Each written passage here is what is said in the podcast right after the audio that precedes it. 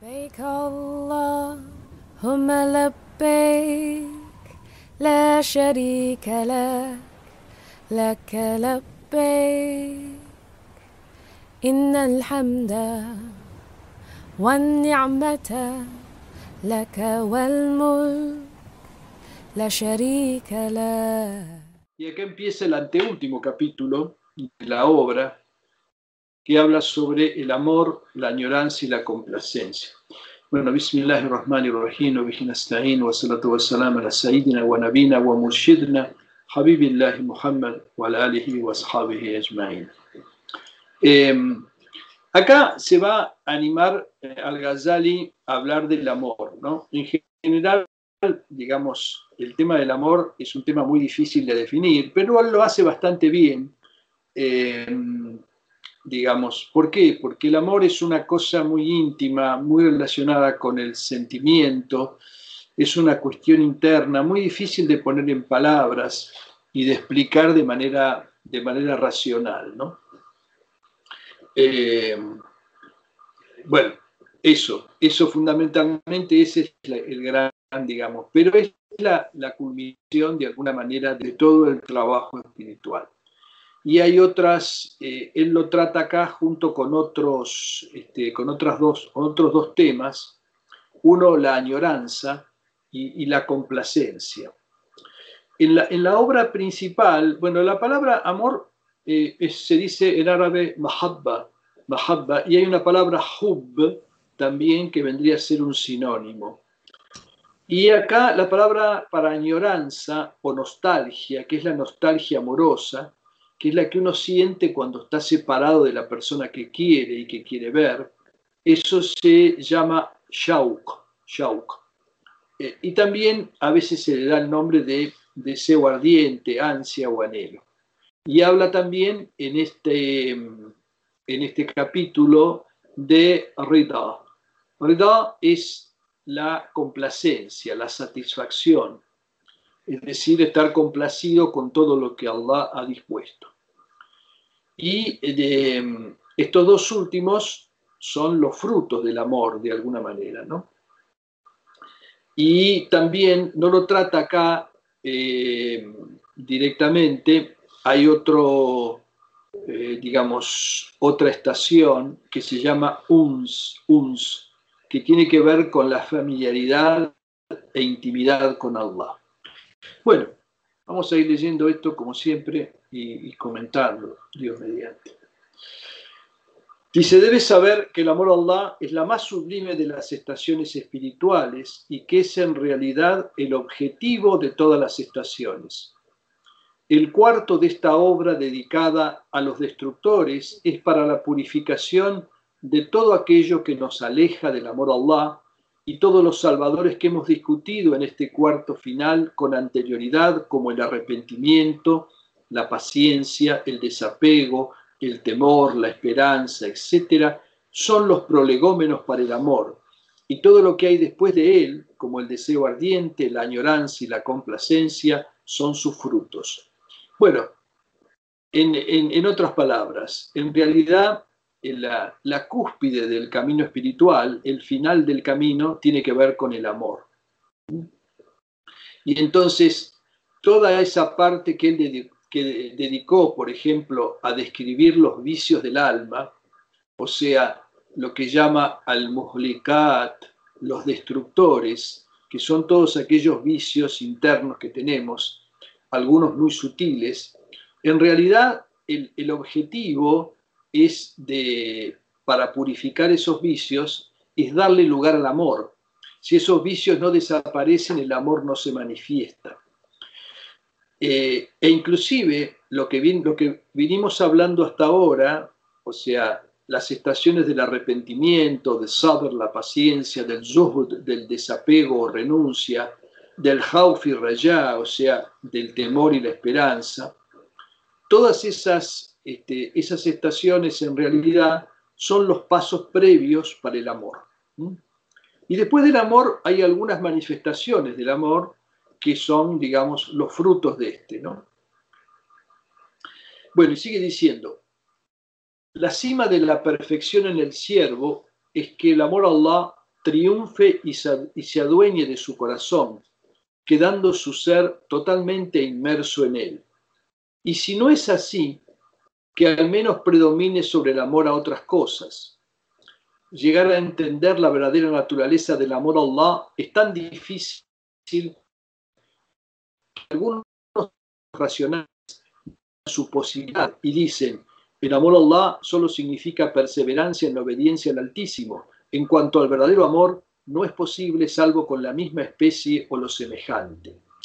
Esta es opinión por ahí de algunos, algunos mutakallim, o sea, algunos mutakallimun, o sea, los teólogos, que dicen que en realidad el amor se da entre lo semejante. La diferencia entre Allah y su criatura no haría posible esto. Pero acá hay una cuestión, dice, eh, dice Al-Ghazali en el otro libro, cuando niegan la, la, posibilidad del amor, rechazan también la intimidad con Allah, el anhelo ardiente, el deleite del diálogo íntimo con Él y los otros accesorios del amor que siempre lo acompañan. Quien piensa así, dice, no ha captado el fundamento mismo del din. Quien cree que no es posible el amor a. ¿no? Es pues muy importante explicar esto. Empezaremos primero con los testimonios de la ley sagrada que confirman la posibilidad del amor y luego explicaremos su verdadera naturaleza y sus normas. Bueno, entonces el amor a Allah es posible y ahora va a pasar revista a todas las, eh, digamos, todos los textos tradicionales, sobre todo del Corán y del Hadís, que reafirman esto. Es preciso saber que la comunidad islámica coincide totalmente en que el amor a Allah y a su mensajero es una obligación del din, dice el Altísimo. Él los ama y ellos le aman. O sea, él, Allah, los ama y ellos aman a Allah. Y dijo el mensajero de Allah, ninguno de vosotros creerá verdaderamente hasta que Allah y su mensajero sean más amados para él que todo lo demás. O sea que en realidad la fe perfecta depende del amor a Allah y al mensajero, por encima de todos los otros amores. Cuando alguien le preguntó al profeta, ¿qué es la fe? respondió, que Allah y su mensajero sean más amados para ti que todo lo demás. Y dice en otra tradición, el siervo no cree hasta que yo soy más amado para él que su familia, sus bienes y toda la gente. Y dice el Altísimo. Bueno, y esta es una ley este, clave para todo esto, ¿no? Y, por cierto, este, bastante difícil, que dice así, diles, oh profeta, si vuestros padres, vuestros hijos, vuestros hermanos, vuestras esposas, vuestro clan, los bienes que habéis obtenido, los negocios por cuyos beneficios teméis y las moradas que os satisfacen, son más amados para vosotros que Allah, su mensajero, y el esfuerzo por su causa, o sea, el jihad, fisabilihi, entonces aguardada que Allah emita su veredicto, pues Allah no guía a la gente transgresora. ¿Mm? Bueno, se cuenta que un hombre dijo, mensajero de Allah, yo te amo. Y él le respondió, prepárate para la pobreza. Y se cuenta en los relatos tradicionales que cuando el ángel de la muerte se presentó ante Ibrahim al-Jalil, o sea, Abraham, ¿no? Para tomar su alma, éste le dijo, ¿acaso has visto un amigo que haga morir a su amigo? Porque la palabra Jalil, el Jalil, este, quiere decir el amigo íntimo y es el, el apelativo o el título de Abraham. Entonces le dice ángel de la muerte, ¿cómo un amigo va a hacer morir a su amigo? Y entonces Allah le habló por inspiración diciéndole, ¿acaso has visto un amante que deteste encontrarse con su amado? Y entonces Ibrahim dijo, ángel de la muerte, recoge ahora mi alma, pues he dado mi consentimiento. Saben que se dice en las tradiciones que eh,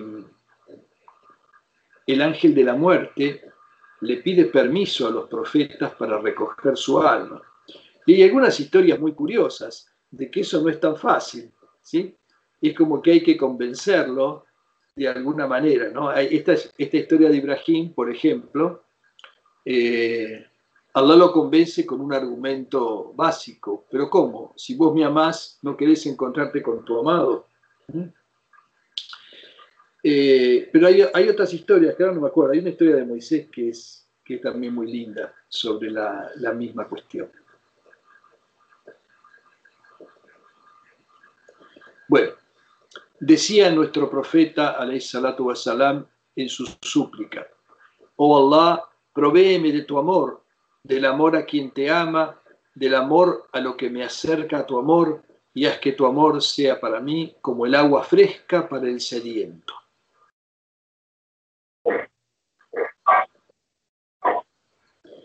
Cierta vez, un beduino se presentó ante el profeta y le preguntó, Mensajero de Allah, ¿cuándo será la hora final? ¿Qué has preparado para ella? inquirió él. No dispongo para ese momento de muchas oraciones o ayunos, salvo que amo a Allah y a su mensajero, contestó el beduino, y dijo al profeta, el hombre estará con quienes ama. Ese día el hombre estará con quienes ama. Este es un hadith famoso, ¿sí? Eh, el mar, el mar man El hombre estará con aquellos con los que ama. Esto tiene muchas, muchas consecuencias porque, digamos, eh, los hombres perfectos llevan consigo a sus amados. O sea, elevan consigo a sus amados. Por ejemplo, los auliá. Y uno tiene la posibilidad de hacerlo con aquellos a los que, con aquellos a los que ama en este mundo, aquellos por los que pide, para los que pide la guía y la salvación, etc. Este es un hadith muy, muy importante, muy conocido. Quiere decir que en el otro mundo el hombre estará acompañado por los que ama y si realmente eh, ama a Allah y a su mensajero, ¿sí? estará con el mensajero y estará también con aquellos a los que ha amado en este mundo. Dijo Abu Bakr as-Siddiq, a quien prueba del puro amor de Allah, eso lo aparta de procurar este mundo y lo entristece, alejándolo de todos los hombres. Decía Al-Hassan al-Basri, quien conoce a su Señor lo ama, y quien conoce este mundo renuncia a él. El creyente no se divierte salvo que esté distraído, pero cuando medita y reflexiona se entristece. Se cuenta que Jesús, salam, pasó junto a un grupo de tres personas de cuerpos escuálidos y tez lívida por su debilidad y les preguntó, ¿qué os provocó lo que veo? El temor al infierno, respondieron. Y él dijo, es un deber de Allah resguardar al que le teme del castigo del infierno. Luego pasó junto a otros tres, más demacrados y pálidos que los anteriores, y les preguntó, ¿qué os provocó lo que veo? El deseo del paraíso, contestaron, y él dijo, es un deber de Allah daros lo que deseáis. Finalmente pasó junto a otros tres, mucho más consumidos y exangües, que los dos grupos anteriores, y era como que sus rostros irradiaban luz, y les preguntó, ¿qué os provocó lo que veo? Que amamos a Allah, honrado y exaltado sea, dijeron. Y él se sentó con ellos y dijo, vosotros sois al-Mukarrabun, o sea, los próximos a Allah. Se me ha ordenado que me siente con vosotros. O sea, que esté en la compañía de los amantes. La mejor compañía en este mundo como decía una, eh, unos versos que ahora no recuerdo bien, de uno de los sheikhs modernos de la Shadilía, es la compañía de los Fukará. Y naturalmente, eh, también entre ellos, la mejor compañía es la compañía de los amantes de Allah. ¿no? Asari Asakati decía, el día de la resurrección serán convocadas las comunidades con sus profetas y se los llamará, oh comunidad de Moisés, oh comunidad de Jesús, oh comunidad de Mohammed, excepto a los que aman a Allah Ta'ala, a quienes se los convocará diciendo, ya, ya, ya auliá, ¿sí? oh amigos de Allah, venid hacia Allah, glorificado sea, y sus corazones casi estallarán de alegría. Fíjense el rango especial que van a tener los amantes ese día, ¿no? Porque son los íntimos, ellos serán recibidos en la intimidad. A ver si hay acá. Mm, bueno. Bueno, ahora voy a hablar un poquito del amor, tratando de entender qué es el amor, ¿no? Dentro de lo que se puede. Empezando por los amores más bajos, que casi no merecen ese nombre, hasta llegar eh, al amor del que trata en este capítulo, que es el amor a Allah subhanahu wa ta'ala. ¿no? Es preciso saber que la verdadera naturaleza del amor es algo tan recóndito y difícil que algunos han negado que exista respecto de Allah Ta'ala. Explicar esto es pues muy importante, aunque analizar este concepto sea difícil y no todos puedan captarlo. Lo haremos, empero, ilustrándolo con ejemplos, para que quien haga el esfuerzo pueda comprenderlo.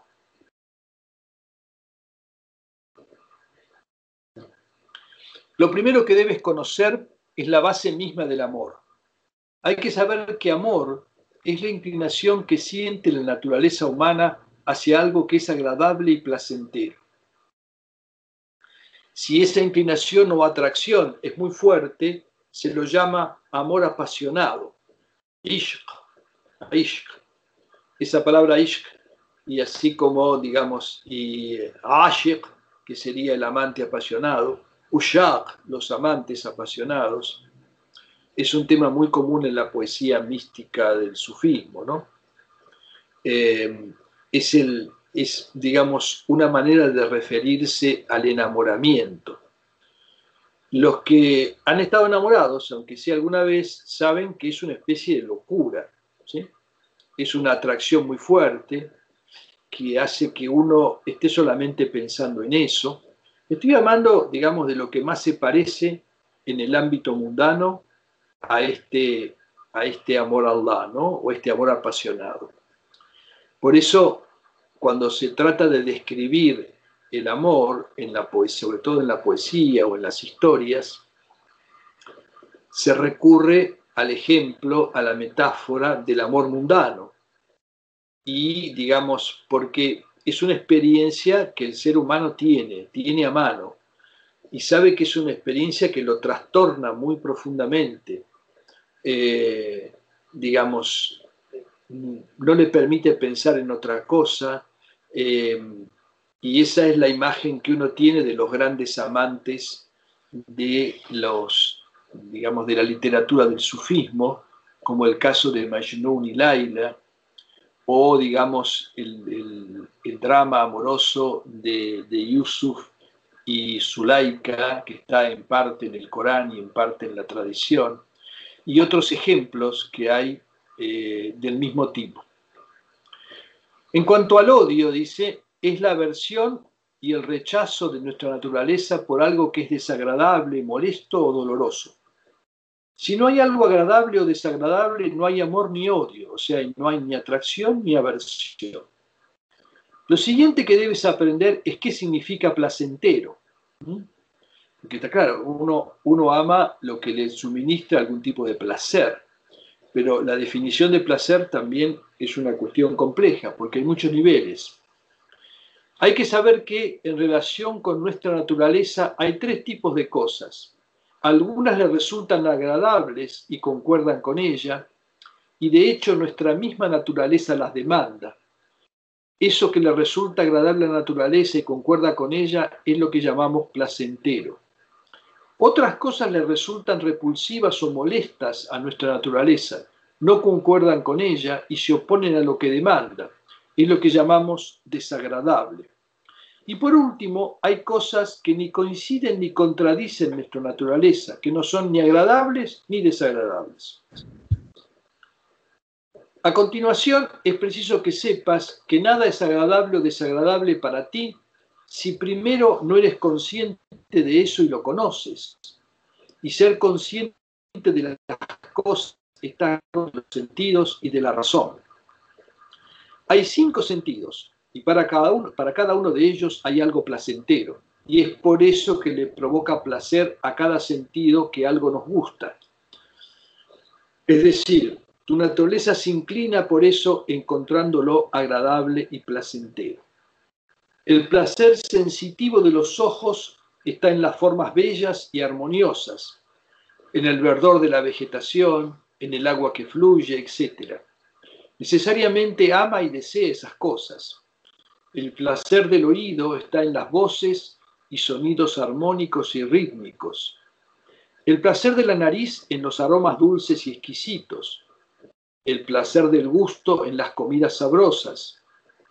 El placer del tacto en las superficies suaves. Se aman todas estas cosas, es decir, nuestra naturaleza se inclina por ellas con simpatía y algo análogo ocurre también con los animales. Este es el primer placer, el más básico, ¿no? O sea, el que tiene que ver con aquello que captamos con nuestros sentidos. Eh, algunas cosas, o sea, esto de las formas bellas y demás, también responde a algo que tenemos previamente, previamente dentro, ¿no? Eh, porque por eso reconocemos armonía y belleza en la vegetación y en ese, tipo de cosas, y también en eh, la, armonía de sonidos y demás. O sea, la armonía de ciertos sonidos y ciertas armonías nos atraen profundamente y nos provocan algo y, nos gusta eso y lo deseamos. Y de repente determinada combinación de sonidos nos provoca un rechazo. Bueno, y con cada uno de los sentidos. Pero los sentidos más elevados, que son la visión y el oído, tienen también un componente intelectual muy grande no tanto eh, intelectual en qué sentido, que lo que tiene que ver con el sonido responde también a una eh, armonía interna que percibimos y que por eso consideramos que determinados sonidos son placenteros y armónicos. El sexto sentido es algo que hay en el corazón, que se llama razón o visión interior o luz, o cualquier otro término con el que quieras designarlo. Es eso que distingue al ser humano de los animales. Y este sentido extra también tiene cogniciones y percepciones que le resultan placenteras y deseables, tal como ocurre con los cinco sentidos. Acerca de esto dijo el mensajero de Allah, hay tres cosas que se me hizo amar de vuestro mundo el perfume, las mujeres y el solaz de mis ojos en la oración, colocando a la oración en el nivel más elevado. Este es un hadí famoso, muy, muy conocido, muy comentado. A ver si puse algo acá, ya ni me acuerdo. Está en Nasai, pero bueno, está en varios lugares. Eh, dice que pone la oración en el lugar más elevado, por, que es lo último, dice, y donde dice solaz de mis ojos, eh, dice en árabe el frescor de los ojos, es decir, como una especie como de llanto por el, especial, digamos, eh, deleite y que, encuentra, que encontraba en la vía de Salatu Salam en la oración que es un grado muy elevado. Se lo llama Qurratu Ain, a ese, a ese, digamos, a ese frescor de los ojos. Es el placer en el salat, ¿no? O sea, es un placer intenso en el salat, algo muy difícil de lograr, ¿no? Inshallah que Allah nos conceda algo así antes que dejemos este mundo. Aquel ser humano en quien predomina lo animal no conoce con eso que hay en el corazón y solo percibe a través de los sentidos. Alguien así jamás creerá que la oración es agradable y placentera y que puede ser amada. La persona en quien impera el aquel, la persona en quien impera el aquel, en cambio, se ha distanciado de los atributos bestiales y prefiere observar con el ojo interior la belleza de la presencia divina, las maravillas de su obra y la perfección y majestad de su esencia y atributos, antes que mirar con su ojo externo las formas bellas, el verdor de la vegetación o el agua que fluye. En realidad, para él, todas estas expresiones sensuales de la belleza se han vuelto insignificantes ante el esplendor de la belleza de la presencia divina que se le ha revelado a su visión interior. Bueno, esto es una primera descripción de lo que nos da un placer, ¿no? El placer más elevado para el ser humano proviene de ese órgano que tiene el ser humano que lo distingue de los animales que es, digamos, que recibe muchos nombres, ¿no? Acá lo ha llamado eh, razón, basira, la basira es la visión interior, o la luz, ¿sí? La, digamos, la luz que llevamos adentro que proviene de Allah subhanahu wa ta'ala. Y tiene también muchos nombres a nivel de, la, de la clasificación de los distintos espíritus, etcétera. Eso es propio del hombre, pero no todo hombre lo tiene desarrollado. Normalmente, eh, quien solamente está ahí nomás, lindando con los placeres animales, solo obtiene un placer sensual de las cosas, no obtiene un placer profundo. El placer sensual, eh, piensen en esto, ¿no? Tiene muchísima fuerza porque nos conmueve inclusive a nivel físico, muy profundamente. Entonces, tenemos un gran apego por esos placeres sensuales, los que provienen de, nuestros sentidos más básicos. El otro tipo de placer es más duradero, más profundo, ¿sí? pero no tiene esa misma intensidad y para manifestarse es preciso que uno de alguna manera supere eh, la barrera de estos, de estos placeres sensuales y vea algo más allá. Es preciso un refinamiento interno para gozar de esos otros placeres. Bueno,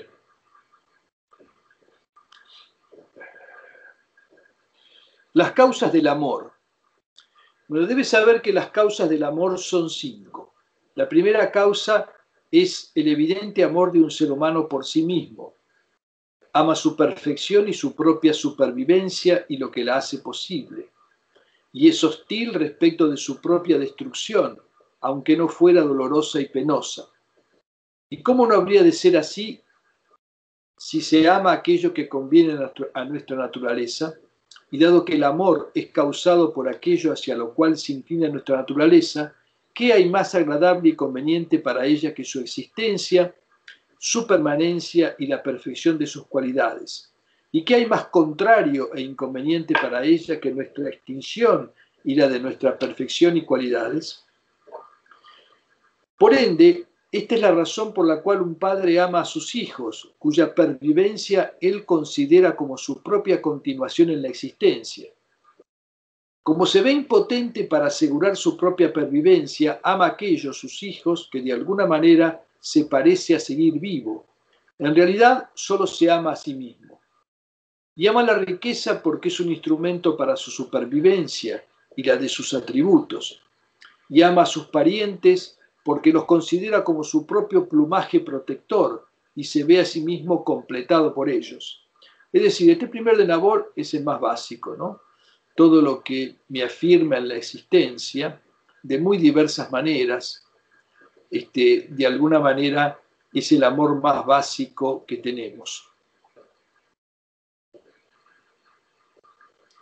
Ah, acá hay una, observación que hace eh,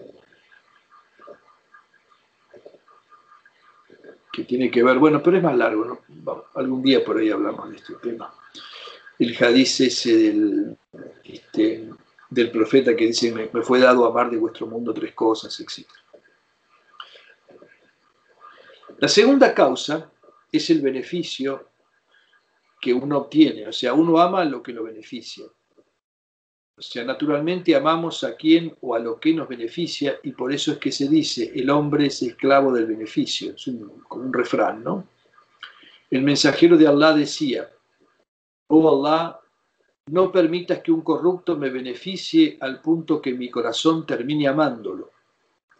O sea, amar lo que nos beneficia es algo natural que no puede cambiarse por la fuerza. En realidad, esto se remite al amor a uno mismo, porque un beneficio es aquello que nos permite sobrevivir o perfeccionar nuestras cualidades. La diferencia entre el amor a la salud y el amor al médico que hace posible la salud es que el primero es esencial y el segundo no lo es, más bien es algo que favorece la salud.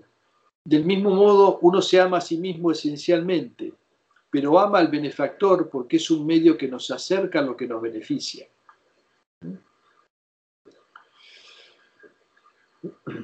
La tercera causa es amar algo que beneficia aunque uno no obtenga ningún beneficio para sí mismo de ello. Por ejemplo, cuando uno sabe que muy lejos en Occidente hay un rey benefactor, sabio y justo, cuyo pueblo vive bien gracias a él. naturalmente uno sentirá simpatía y afecto por ese soberano, aunque sepa que nunca viajará a esa región ni podrá sacar provecho de él. Esto es amor a lo bueno. Entonces está el amor por uno mismo, ¿sí? Y todo lo que tiene y todas sus connotaciones. El amor por aquello que nos beneficia, que se puede reducir al primero de alguna manera. El amor por algo que es bueno, aunque no nos beneficie a nosotros, pero sabemos que está allí y es bueno. La cuarta causa es, el amor, eh, es el amor a lo bueno y bello, pero no por algo que se pueda obtener de eso, sino que se lo ama por su naturaleza y bondad.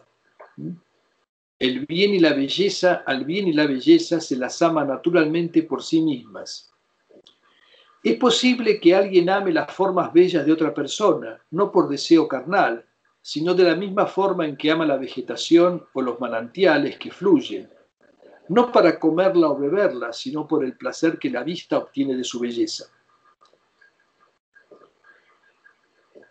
Eh, el autor menciona aquí en el que al profeta le gustaba, salam, observar la vegetación y el agua que fluía de manantiales o arroyos. Y hay otro ejemplo que da, eh, a ver, ¿dónde está? Lo que nos beneficia, el amor a los que nos beneficia. Otro ejemplo que da en el es el amor al maestro. Amamos esencialmente el conocimiento y al maestro porque es el medio a través del cual nos llega ese beneficio. Este segundo amor no es esencial. Una consecuencia de este amor por el benefactor es que crece, decrece o desaparece en función del beneficio que recibimos. Si un médico nos cura totalmente o lo hace a medias o no nos cura o empeora nuestra salud, el amor por él varía en consecuencia. Pues este es un amor utilitario, ¿no? El segundo caso es un amor utilitario. Hay un amor muy básico que tiene que ver con nuestra existencia y todo lo que la apoya. Y después hay un amor utilitario. Y después hay un amor por algo ya, digamos, que es útil, ah, por el solo hecho de que, de que es algo beneficioso. Y después este cuarto, digamos, ya es un amor bastante eh, referido eh, a, lo intrínseco de la cosa, como al bien y la belleza por sí mismas. El tema de la belleza es un tema bastante complicado, ¿no? A veces llamamos belleza simplemente a lo que nos atrae sensualmente, pero hay una belleza que trasciende la sensualidad más básica y que tiene que ver con una armonía interna. Por ejemplo, eso, eso se encuentra sobre todo en el arte sagrado o se ve en la naturaleza. Uno ve cosas bellas en la naturaleza y siente, digamos, que hay allí, digamos, que son una expresión de la belleza divina. Y Ben Arabi decía, eh, Jamalul, Jamalul Alam, Jamalullah. O sea, la belleza del mundo es la belleza de Allah. Y después está, digamos, esa otra belleza que, que, tiene una, que nos transmite una armonía espiritual, que es el de las verdaderas obras de arte. Particularmente en el Islam hay corrientes artísticas como ustedes saben, como el caso de la caligrafía, las artes decorativas o ilustraciones, eh, la música, etcétera, que sigue determinadas pautas y que nos transmite, digamos, una, una belleza trascendente a la, a la, belleza que contemplan los sentidos, una belleza que se, que se digamos, se capta con el espíritu, ¿no? solamente con el oído o con la vista. Ningún bien ni belleza está exento de producir algún deleite. Si la belleza de Allah Ta'ala se manifiesta para alguien, es imposible que no lo ame. Sobre el significado de la belleza hablaremos más adelante. La quinta causa es el amor que resulta de una compatibilidad o vínculo oculto entre dos naturalezas. Hay casos en que dos personas se aman por la afinidad entre sus temperamentos y no por la belleza o el beneficio que puedan obtener uno del otro. A veces esta relación es evidente, como cuando un niño congenia con otro, o un comerciante con un colega, o un sabio con otro, porque pertenecen a una misma clase. Otras veces el amor se debe a un vínculo oculto, sea en el temperamento ingénito o en causas celestes que predominan en el momento del nacimiento y que no pueden desentrañarse. El mensajero de Allah se refería a esto cuando dijo, este es un hadith también muy famoso, los espíritus son como tropas reclutadas aquello en lo que se reconocen les une y armoniza, y aquello en lo que se desaprueban les hace discrepar y los distancia. O sea, los espíritus son como tropas reclutadas, es decir, es como un ejército que se ha armado tomando de acá y de allá. Y dentro de ese montonazo de, gente, hay gente que se reconoce a nivel del espíritu con algo que los une, con algo que tienen en común, que es invisible a los ojos, que puede estar, puede verse de alguna manera en cuestiones de temperamento o inclusive en algunas causas celestes. Acá está hablando de, digamos, la relación entre cada criatura encarnada, digamos, cada, alma encarnada, y las condiciones celestes que predominan o que están en el momento de su nacimiento. Esto tiene que ver con la astrología de alguna manera, ¿no?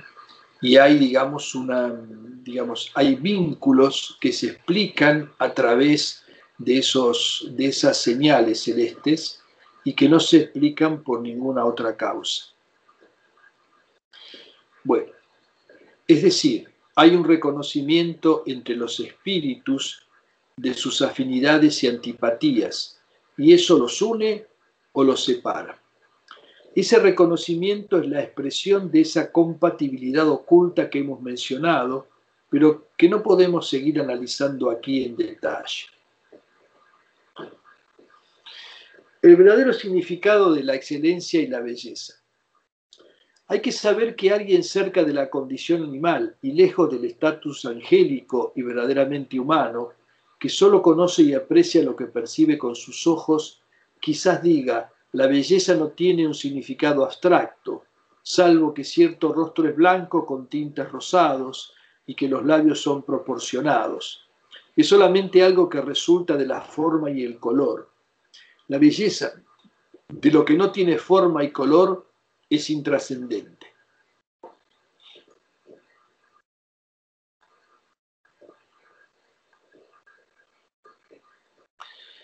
Eh, bueno, en el texto, el, que acá el Ghazali utiliza dos palabras, una es husn y otra es yamal, ¿sí? que son sinónimas en cuanto a belleza, pero la palabra husn tiene otras connotaciones, ¿no? que son bondad, excelencia, bien, ¿sí? Y utilizan en, la versión en persa otro término que se llama nikui, que incluye ambos sentidos, el de husn y el de yamal.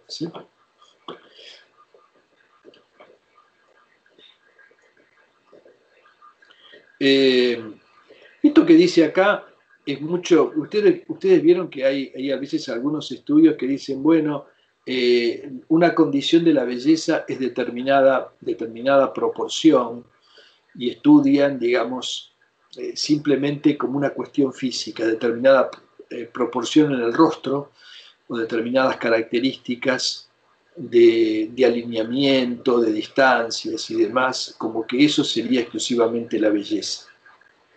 pero dice él, esto es un error, porque la belleza no está restringida a la percepción visual, o sea, a, cierta armonía formal o al equilibrio de los colores y demás. Alguien inteligente dice, esta línea es bella, la voz es hermosa, el vestido es bello, el caballo es hermoso, el jardín es bello, la ciudad es bella, etc.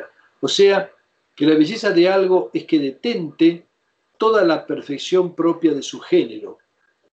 La perfección de cada cosa difiere con su tipo, la perfección y belleza de la caligrafía, por ejemplo, está en la proporción de las letras entre sí, entre otros atributos.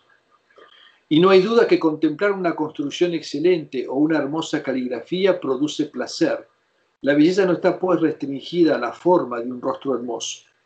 Bueno, esto es cierto, o sea, ustedes saben que en la caligrafía islámica hay, digamos, reglas muy estrictas que tienen que ver con, en cada estilo, en cada estilo de letra, hay una proporción definida que tiene que ver con el punto que traza el, el, cálamo, con la altura del alef y la relación entre el punto y el círculo. A partir de ahí se establece cuál es la forma y la medida de cada una de las letras para que haya una armonía en todo el estilo, que debe conservarse estrictamente, porque de lo contrario eh, eso se escapa a la armonía. Y ahí en el fondo hay una cuestión muy abstracta, es, una belleza eh, que tiene poco de visual, ¿eh? en realidad. Es como que lo visual es, es el, último, el último estadio. Hay algo interno que capta esa armonía. Esto siempre ha habido mucha discusión sobre estas cuestiones que determinadas proporciones, esto está muy estudiado a nivel, por ejemplo, en la arquitectura, en, el caso de la caligrafía en el mundo islámico, en, digamos, eh, también naturalmente en la música, en todas esas cosas se sabe que determinadas eh, proporciones llevan a una cierta armonía y que percibimos esa armonía y esa armonía nos provoca un placer. Todos estos son ejemplos de cosas perceptibles por el ojo externo. Y alguien puede, puede admitirlo, pero decir, ¿acaso hay algo bello que no se perciba con la vista u otro de los sentidos? Esto también es ignorancia, porque la bondad y la belleza también existen en lo que no se percibe con los sentidos. Porque decimos, por ejemplo, que tal rasgo de carácter es hermoso, o que tal unido a la de coraje y la generosidad son bellos, o que el desapego, el contentamiento y la frugalidad al comer son las más bellas virtudes, etc. Expresiones como estas son muy comunes y ninguna se refiere a cualidades perceptibles por la vista externa, sino que se perciben con la visión interior y la razón. Ya hemos hablado de esto, sobre esto en el capítulo dedicado a la cesis del alma de esta obra. Hay dos formas de belleza, la interna y la externa. El buen carácter, Husnul Hulk, es una forma interna de belleza que naturalmente amamos. Claro, no podemos representar el carácter con algo visual. Cuando vemos que una persona es amable, eh, generosa, servicial, ¿sí? no se enoja, no vemos en ella ira, no percibimos envidia ni arrogancia, todo eso son las características de, las características de Husnul Hulk, o sea, el buen carácter. Y es una cosa que nos, que nos atrae. Eh, en cualquier caso, ¿no? independientemente de que tengamos o no conocimiento de estos temas, naturalmente sentimos una atracción por la persona de buen carácter. Y es una belleza claramente interna, no, no está digamos, relegada a la capacidad sensorial de la vista. La prueba de esto, dice, es que alguien puede amar al imam Shafi, pese a no haberlo visto nunca, y no es imposible que uno ame a Abu Bakr y a Umar. ¿Por qué no habría de ser posible que, pese a no haberlas visto nunca, uno ame a personas como ellos dos, que sabe que ofrendaron toda su riqueza y su vida por la causa de Allah? Sus formas corporales ya se han convertido en polvo, pero este amor al que nos referimos es por su belleza interior, por su conocimiento, piedad y valentía, etc. A los profetas y mensajeros divinos se los ama por lo mismo. Quien ama a Abu Bakr as-Siddiq, radiallahu por ejemplo, no ama las características físicas que pudo haber tenido, sino que ama sus cualidades encomiables, como la veracidad y el conocimiento, que son informales e indivisibles. O sea, y perdura más allá de la física. Estos atributos no tienen valor, ocupen o no espacio, según opinan algunos. Eso es lo que se llama de ellos, no su piel ni su carne. Está bien, acá está dando otro ejemplo de amor. Amamos a personas que nunca hemos conocido por lo que sabemos de ellas y de sus virtudes. Este, es obvio estos casos que ha dado, ¿no? Por consiguiente, quien posee intelecto no niega la belleza interna y la prefiere a la forma externa. Lógicamente que esa belleza interna, ven ustedes, trasciende el tiempo. En cambio, la belleza de la forma externa solamente está respecto a aquellas personas que hemos conocido o por ahí de las que tenemos alguna foto. Pero no sabemos exactamente cómo eran Abu Bakr y Umar, aunque haya algunas descripciones en la literatura, ¿no? De hecho, cuando un niño pequeño quiere referirse a alguien que ama, no lo hace describiendo sus ojos o sus pestañas, sino hablando de su generosidad, su ternura, valentía, simpatía, conocimiento o poder. Y cuando quiere describir a alguien que detesta, describe su fealdad interior, no su aspecto exterior. Por esto es que los compañeros son amados y Abu Yahel es odiado. Abu Yahel era el gran este, eh, opresor que se opuso al profeta, salam. Abu Yahya quiere decir el padre de la ignorancia, es un, un apodo que se le puso. Queda entonces claro que hay dos tipos de belleza, la externa y la interna. La belleza interior es amada, al igual que la belleza externa, pero quien tiene una pizca de intelecto ama más lo interior que lo exterior. ¿Mm? Bueno, hasta acá hasta acá llegamos hasta acá pisamos El Islam no es la religión del futuro, el, Islam es la religión eterna, es el din de la fitra del ser humano, es el din de los profetas anteriores a Muhammad que dicen en el Corán somos musulmanes. No hay dos din, ¿sí? Hay un solo din que es el din de la fitra, que todos han seguido, aunque después sus disposiciones puedan variar y es el din que se adapta naturalmente a la naturaleza humana. El profeta Muhammad está claramente definido en el Corán, de muchas maneras, inclusive delimitando bien su función. No me animo a definir al profeta.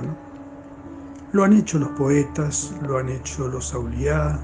Yo creo que la, esencia del Nabi salam es que él es la primera luz manifestada por Allah es en realidad el, alfa y el omega. En realidad todo lo que está por debajo de él es una expresión de su realidad. Por eso cuando le dijo el profeta Jabir al antes de que fuera creado Adán, ya existía la luz de tu profeta. Y ese es un secreto importante si uno lo medita, ¿no? En realidad, como que toda la creación, todo lo que existe, de alguna manera, está justificado por su existencia. Es simplemente el peso de la fe y el peso de la certidumbre que se ha ido sumando con los años y que me ha ido dando pruebas. Entonces eso sí es lo que me permite ver la enfermedad como una contingencia más de este mundo, digamos, que todos padecen y yo no la estoy pasando todavía por lo menos tan mal en ese sentido. Experiencia de la muerte es claramente una experiencia central. Creo que es un hadith sí dice nada lamento tanto como en ponerle a mi siervo creyente la muerte, porque sé que la detesta. Yo creo que la partida tiene que ser tanto más serena cuanto ha sido la, fuerza de la fe. Hay una regla de oro que nos explicó varias veces Tosumbaba y que es fundamental. Cuando vayas a hacer algo, fíjate si eso que vas a hacer te beneficia solamente a vos y no beneficia a nadie más. Si es así, mejor no lo hagas. Si te beneficia a vos y beneficia también a otro, entonces sí puedes hacerlo. Y si te perjudica a vos y beneficia al otro y conseguís hacer eso, ese es el grado más elevado. Es el izar, es el altruismo, en donde uno, digamos, entrega su parte de la acción. Yo creo que esa regla de oro es, clave para vivir. Si alguien la pone en práctica, realmente alcanza la felicidad. Sacrificarse por el otro, perjudicándose uno mismo, ese es claramente el grado más elevado. والحمد لله رب العالمين به نستعين.